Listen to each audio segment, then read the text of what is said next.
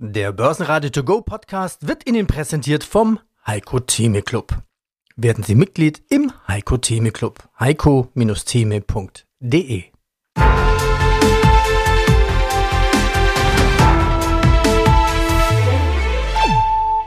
Börsenradio Network AG Marktbericht Heute Schaukelbörse nach unten. Heute ist Dienstag, 16. Januar 2024. Steigende Zinsen und eine nachlassende Risikobereitschaft der Anleger drücken auf die Stimmung und Kurse. Der Optimismus aus dem letzten Quartal 2023 ist raus. Aus dem Börsenradiostudio meldet sich Peter Heinrich mit an Bord Kollege Andreas Groß. Die Schlusskurse der DAX gab erneut nach und ging 0,3 Prozent tiefer mit 16.572 Punkten aus dem Handel.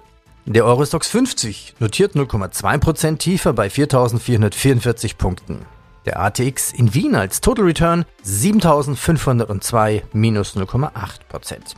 Man könnte auch sagen, die Korrektur in Raten am deutschen Aktienmarkt geht weiter. Von Crash in Raten würde ich noch nicht sprechen.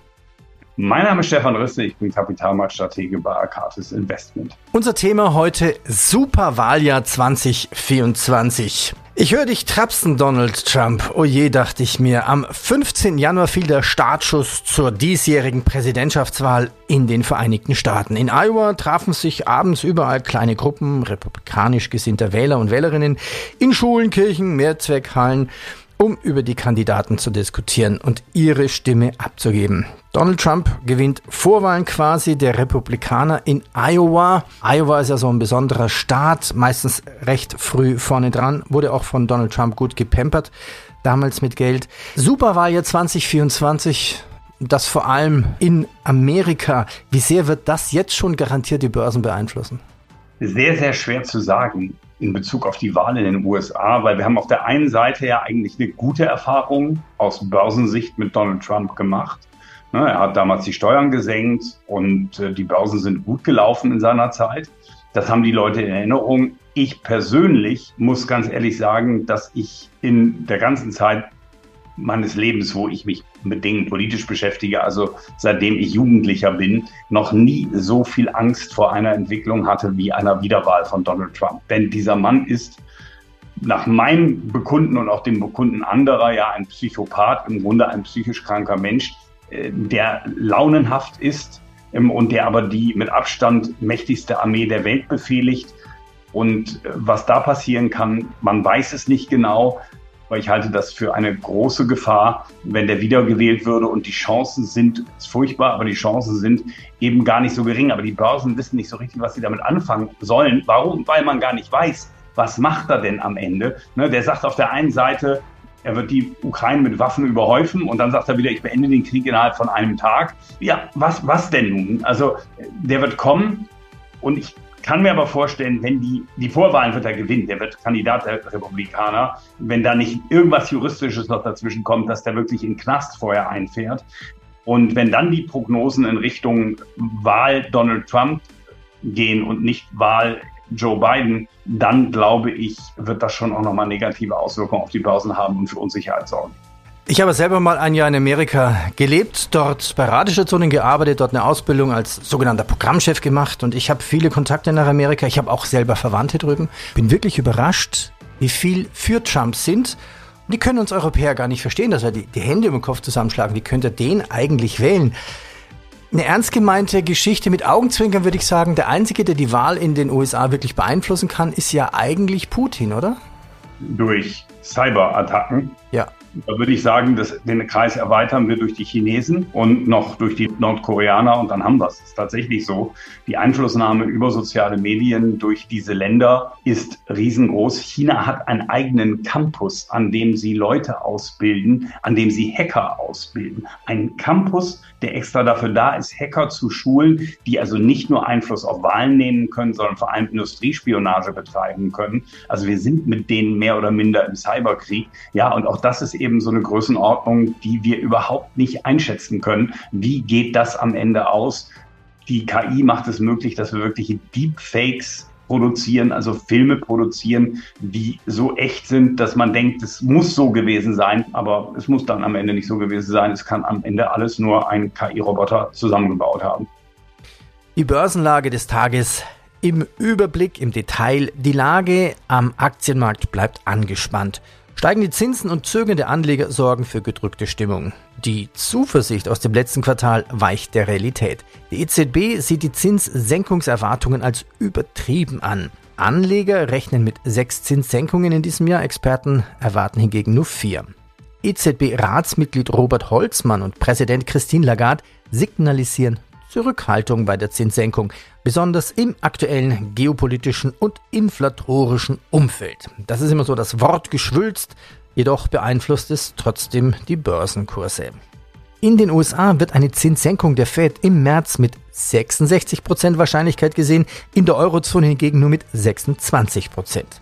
Die chinesische Notenbank hat zudem vor eine Zinssenkung abgesehen, was bei Investoren für Ernüchterung sorgt. Ja, und eine positive Überraschung gab es aber auch. Der kommt vom ZEW-Index. Die Konjunkturerwartungen deutscher Finanzexperten haben sich im Januar verbessert. Das Barometer erreicht mit 15,2 Zählern den höchsten Stand seit Februar 2023. Ja, und wie schon gehört, in den USA gewinnt Donald Trump die erste Vorwahlen der Republikaner in Iowa.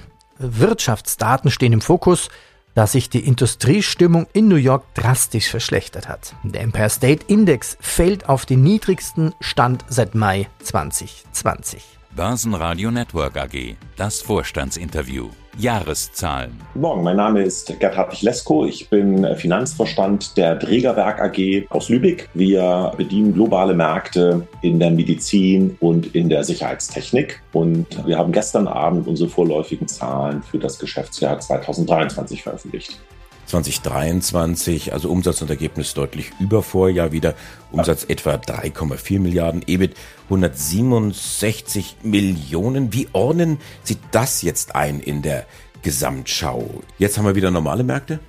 Also es ist vieles wieder besser geworden. Die Lieferketten haben sich normalisiert. Man muss, äh, wir müssen natürlich jetzt auch die Entwicklung am Suezkanal im Auge behalten. Das, was Dienstleister dort anbieten, das haben wir inzwischen auch schon berücksichtigt. Also die Märkte haben sich normalisiert. Es gibt weiterhin eine hohe Unsicherheit natürlich durch die verschiedenen Krisen, durch die wir uns bewegen. Die Profitabilität ist auf dem Weg am Ende des Jahres sogar etwas besser, als wir es sogar erwartet haben, für die nachhaltige Verbesserung der Profitabilität. Und wir haben uns gegenüber dem Vorjahr deutlich verbessert, aber das noch kein Niveau, mit dem wir insgesamt zufrieden sein können. Aus verschiedenen Gründen. Einmal für die Gruppe ist das noch nicht das Niveau, was wir auch, sag mal, außerhalb von Corona in früheren Jahren schon mal erreicht haben.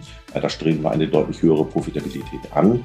Und äh, zum Zweiten wird die Profitabilität ganz überwiegend von der Sicherheitstechnik getragen. Und wir sehen sehr wohl, dass wir auch in der Medizintechnik noch eine bessere Profitabilität erreichen können und damit auch die Profitabilität in der Gruppe weiter steigern können. Das nehmen wir uns auch vor. Insofern äh, zufrieden sind wir mit dem Ergebnis noch nicht. Zufrieden als Zwischenstand äh, für 2023 sind wir sehr wohl. Das ist das, was wir uns vorgenommen haben. Und für 2024 wollen wir im Mittel auch eine weitere Verbesserung fortsetzen. Aufgrund der Volatilität kann das sein, dass wir in 2024 vielleicht auch etwas zurückgehen in der Profitabilität. Aber das ändert nichts an unserem Ziel, Mehrjahreszeitraum Zug um Zug unsere Profitabilität weiter auszubauen.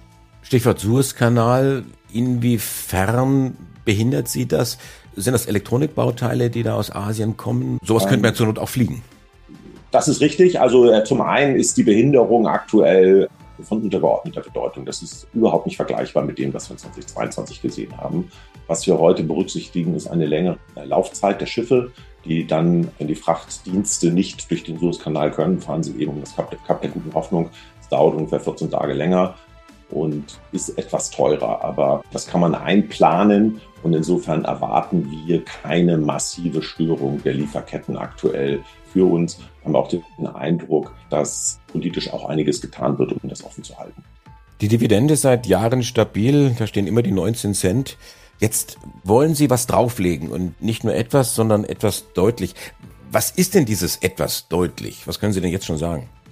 Wir streben an, für 2023 rund 30 Prozent des Jahresüberschusses auszuschütten. Das ist in der Erwartungshaltung von vielen Investoren Es gibt viele Investoren, denen die Dividende nicht so wichtig ist, aber wir konstatieren, dass es auch Investoren gibt, die eine höhere Dividende schon wertschätzen. Und auch für diese Investoren wollen wir eine höhere Dividende anbieten. Wir haben das in der Vergangenheit aufgrund der Kapitalreduktion durch den Genussscheinrückkauf und dann die Verwerfung 2022 auf der Minimaldividende gehalten. Jetzt sehen wir eine Normalisierung im Ergebnis positives Ergebnis, deutliche Steigerung gegenüber Vorjahr, haben eine Eigenkapitalquote, die deutlich über 40 Prozent liegt, also eine wirklich sehr stabile Bilanzstruktur und wollen auch unsere Investoren über die Dividende an dem Erfolg teilhaben lassen. Jetzt bin ich, ja, je nachdem, mit wem ich diskutiere, gut oder schlecht im Kopf rechnen. Hätte natürlich gern jetzt noch eine Zahl. Ich versuch's mal so. Kommen wir auf eine Dividendenrendite dann von einem Prozent oder mehr? Also nach meiner Kopfrechenlogik auf Basis der aktuellen Eckdaten kommen wir auf über ein Prozent, ja. Und genaueres können und wollen Sie mir jetzt noch nicht sagen. Also die genaue Dividende steht ja fest, sobald der Jahresüberschuss erst feststeht. Das ist das vorläufige Ergebnis, wird dann beschlossen von Vorstand und Aufsichtsrat und äh, tatsächlich endgültig beschlossen von der Hauptversammlung. Aber sag mal, wenn man das durchrechnet, kommt man auf eine Dividende, die nach menschlichem Ermessen, ich sag mal, über einem Euro liegt. Und damit kommt man auch schon von daher auf eine Dividendenrendite, die über einem Prozent auch liegt. Da könnte ja schon fast von zwei Prozent Dividendenrendite dann äh, träumen. Kommen wir zu den Firmenmeldungen. Rheinmetall und Hensoldt im DAX und MDAX sind heute gefragt. Defensive Aktien wie Bayersdorf, Merck und die Telekom-Aktien trotzen dem Trend. Delivery Hero erreicht ein Rekordtief. Der Aktie stürzt auf 21,64 Euro. Ein starker Rückgang seit dem Höchststand von 145 Euro im Jahr 2021. Tja, Corona ist eben vorbei. Börsenradio Network AG. Die Expertenmeinung. Ich bin Wolfgang Jutz, unabhängiger Vermögensverwalter in Nürnberg und Inhaber der Credo Vermögensmanagement GmbH. Jetzt war ja 2023, du hast es gesagt, kein einfaches Jahr. Es gab ja die eine oder andere Bremsspur, gerade so in der Mitte des Jahres, aber am Ende gab es dann auch wieder Streifen auf dem Asphalt. Es waren aber Beschleunigungsstreifen. Plus 20 Prozent hätte man jetzt nicht unbedingt erwartet, aber in dem Tempo geht es vermutlich nicht weiter, oder? Vielleicht sollten wir uns auch mal die Struktur der Gewinner genau ansehen. Im Endeffekt der größte Teil kommt von den sogenannten glorreichen Sieben. Das heißt, die Technologieunternehmen, Apple, Amazon, Google und so weiter, die sieben, Nvidia, die haben den Markt massiv nach oben getrieben und waren zu einem Großteil für die Gewinnentwicklung verantwortlich. Und auch beim DAX waren es ja nur ganz wenige große Unternehmen, die den Markt nach oben gezogen haben. Und wenn wir in die zweite Reihe gucken, dann sieht es da eher mau aus. Ohne die glorreichen sieben wäre der S&P nicht so stark gestiegen, vielleicht nur geringfügig. Der MDAX sieht mau aus, der SDAX sieht mau aus. Die Aktien in Asien und den Schwellenländern ist auch nichts los. Das heißt im Grunde genommen, der Markt insgesamt ist nicht in so einer positiven Verfassung, wie die Indizes das uns im Moment gerade glauben machen. Und dieses Thema künstliche Intelligenz, Technologie, das hat im Grunde genommen alles befeuert und nach oben gezogen.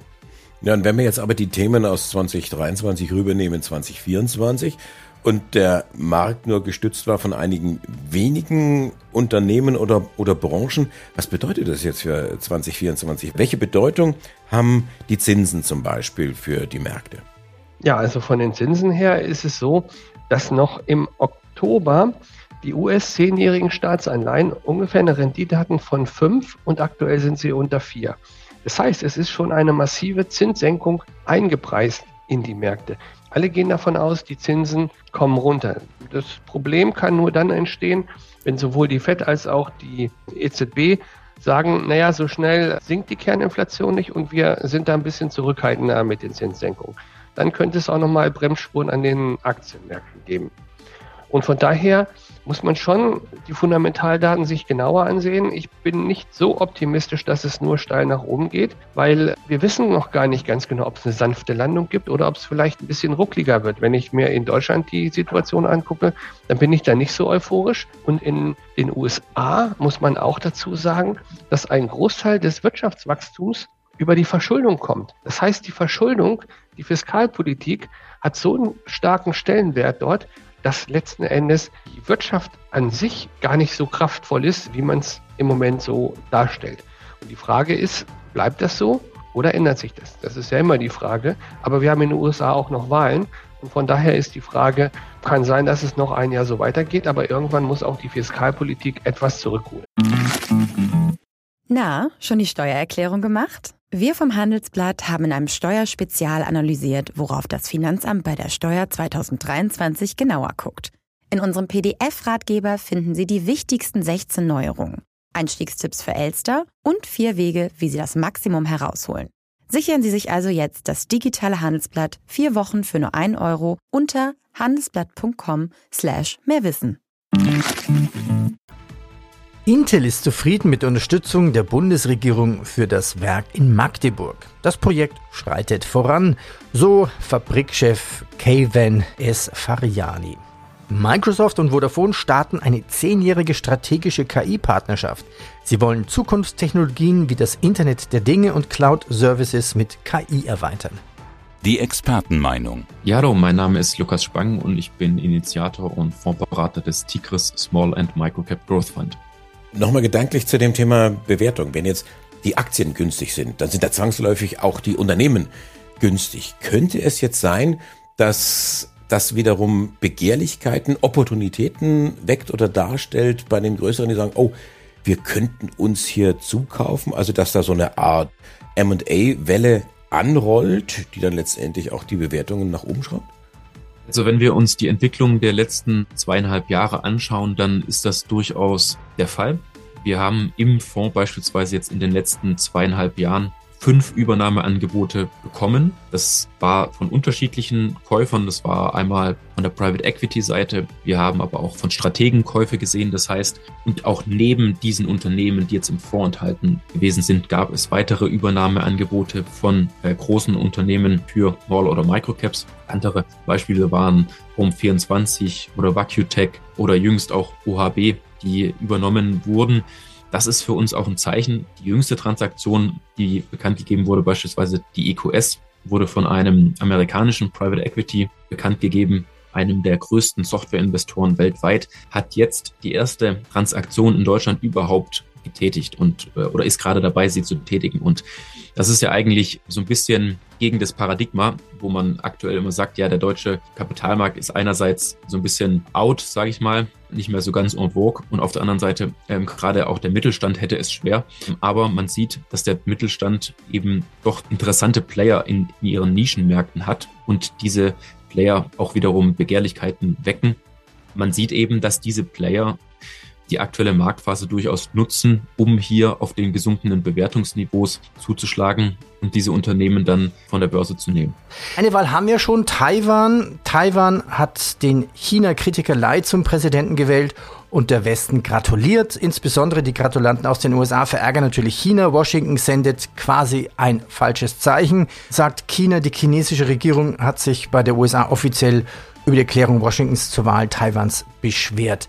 So, das nehme ich jetzt einfach mal hin. Möge Xi nie die Hand nach Taiwan ausstrecken. Aber es ist jetzt schon börsenrelevant. Wer würde denn jetzt noch Geld in Taiwan investieren wollen in Chipfabriken?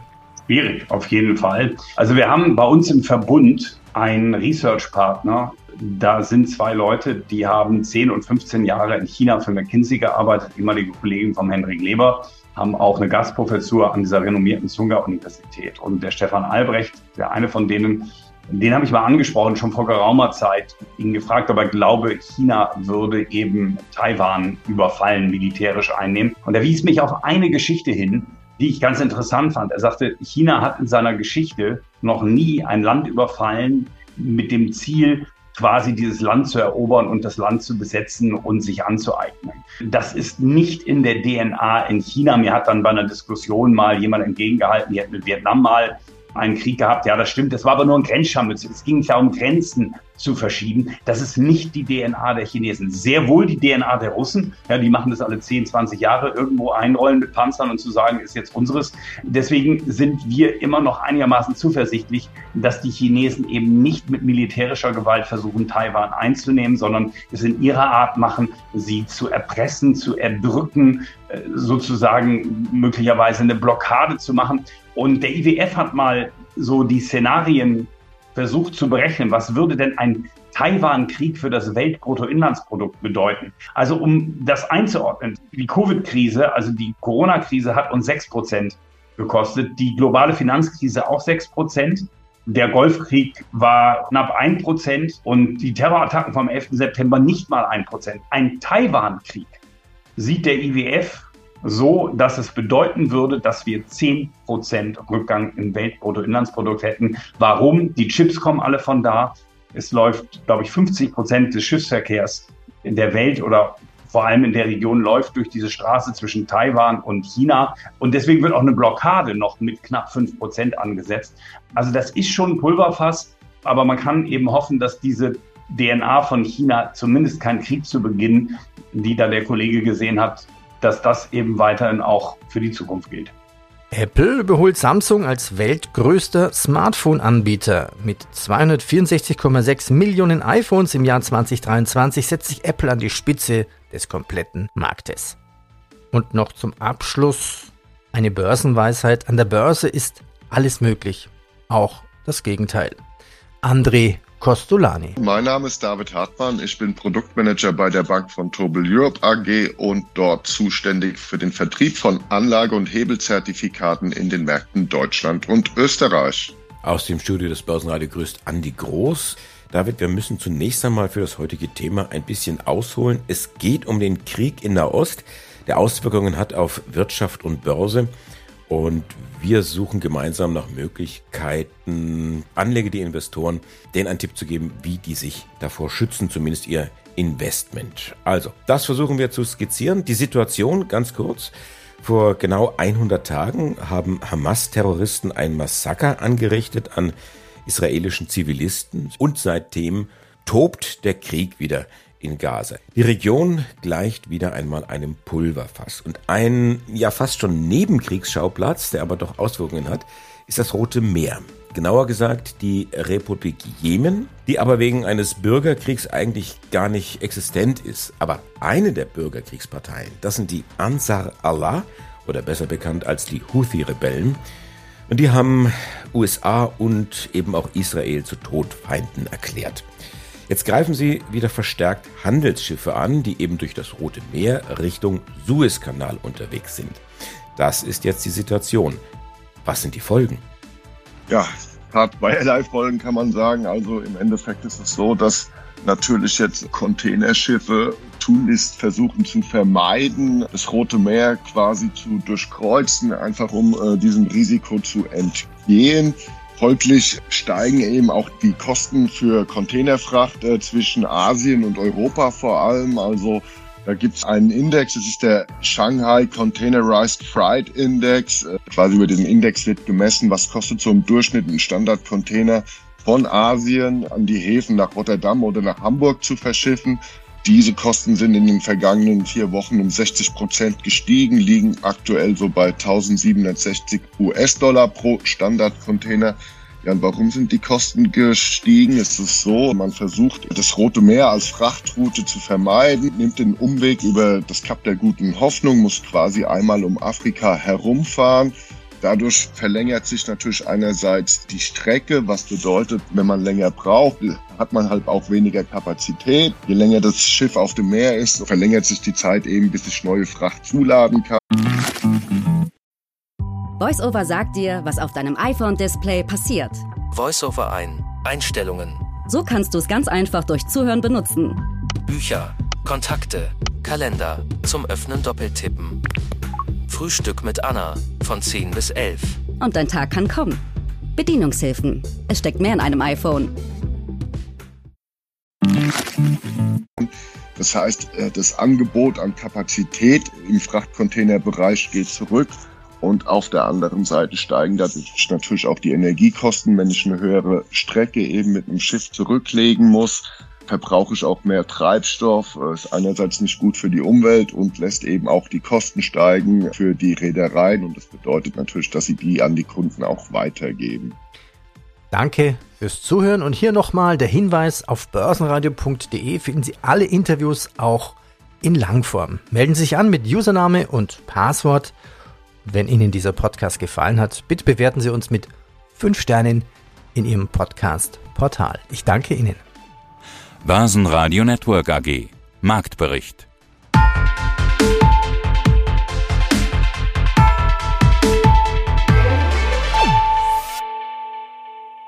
Das Börsenradio Nummer 1.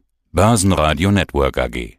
Der Börsenradio To Go Podcast wurde Ihnen präsentiert vom Heiko Theme Club. Werden Sie Mitglied im Heiko Theme Club. heiko-theme.de